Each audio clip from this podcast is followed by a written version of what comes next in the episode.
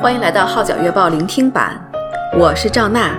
以下文章刊登在加拿大《号角月报》二零二零年八月号，题目是《今天夫妇关系远胜当初》，撰文的是欧阳赵锦怡。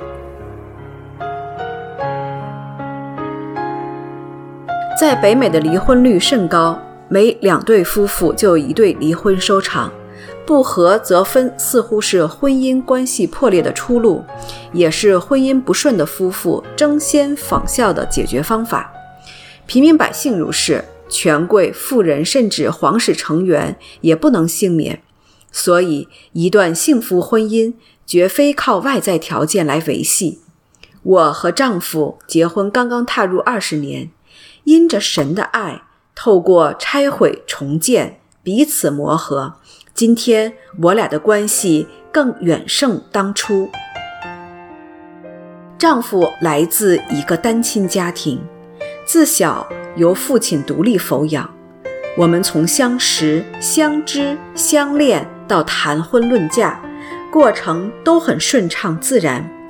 当时有一位牧师曾向我提示说，跟单亲家庭成员的人结婚，据统计，离婚率达百分之六十，要是对方未信耶稣，离婚率就更大。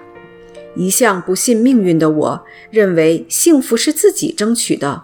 我更相信，只要跟着圣经教导行事，就可以成为那百分之四十的幸福小妇人。这份坚信一直埋藏在我心里。结婚前，我俩要进行一系列的婚前辅导。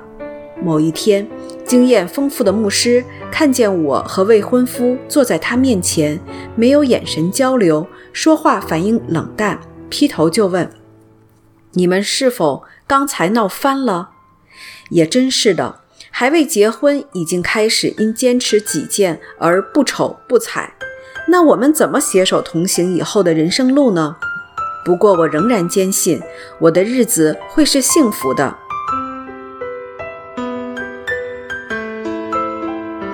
没想到，在别人眼中最温馨、浪漫的新婚蜜月期，居然成了我俩最难过、最具挑战性的一年。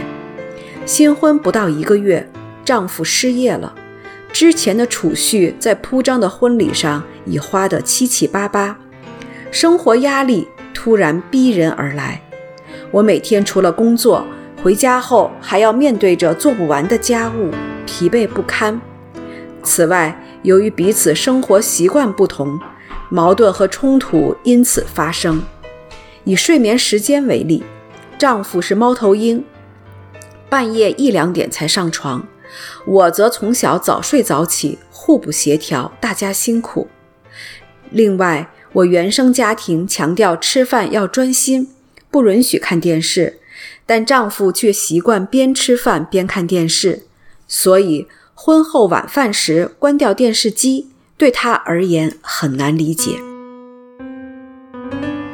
此外，我是个很喜欢说话的人，当然每天也很想丈夫下班回家后愿意花时间和我谈天说地，因为心底里我很想了解他，知道他心里想些什么。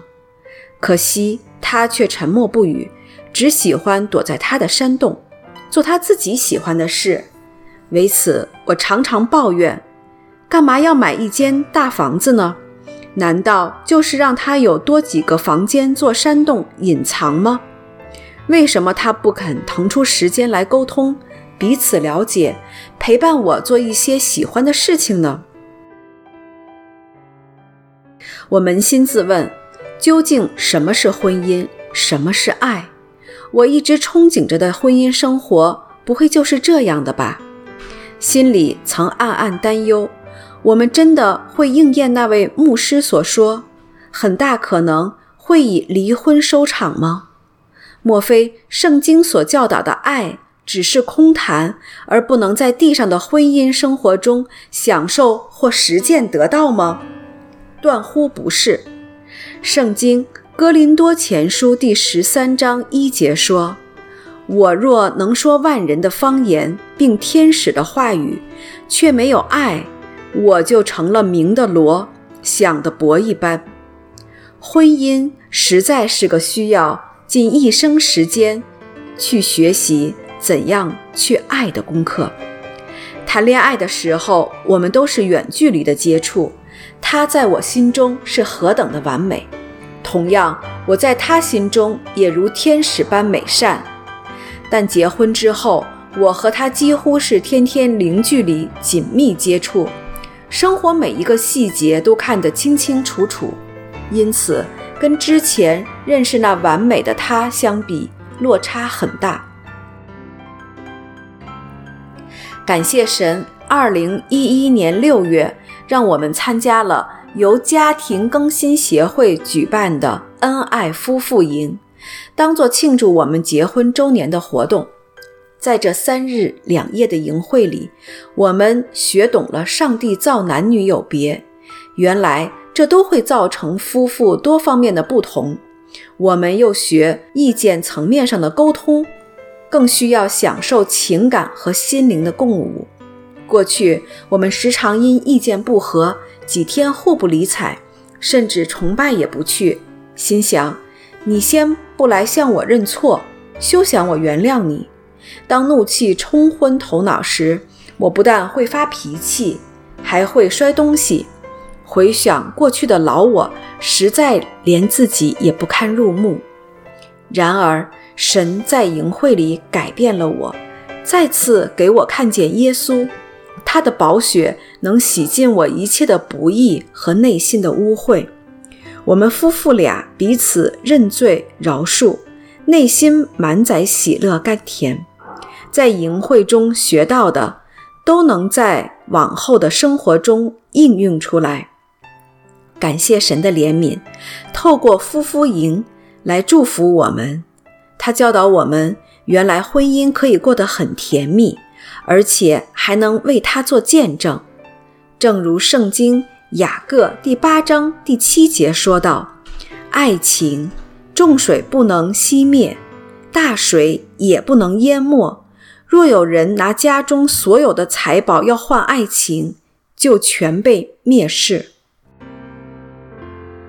经历了多年的被雕琢、磨造，夫妇关系不断更新重建。如今我们的生命不再一样，我们珍惜每一个能侍奉的日子，一起同心在教会和家庭机构服侍。我们也有同一个意向，乐于遵行耶稣所吩咐的大使命，到福音未得之地，为他做见证。其实没有人，甚至没有一对夫妻生来就懂得相爱。然而，因着神却先爱我们，教导我们如何用基督的爱去爱身边的配偶。记得那天，当我们手托着手，望着前面刚买回来的墓地，心里非常感触。时间过得很快，从认识到今天，就像昨天发生的事一样。当初在婚礼上手牵着手宣誓，承诺彼此相爱到永远。今天我们仍坚守这爱的承诺，直到见主面的一天。